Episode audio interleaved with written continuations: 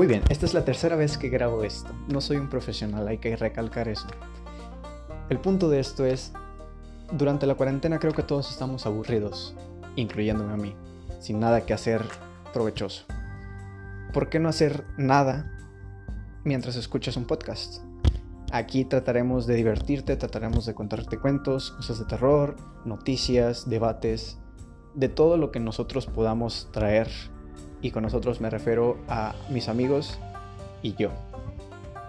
Como les digo, no somos expertos y mucho menos yo, pero podemos divertirnos un poco. Espero les guste.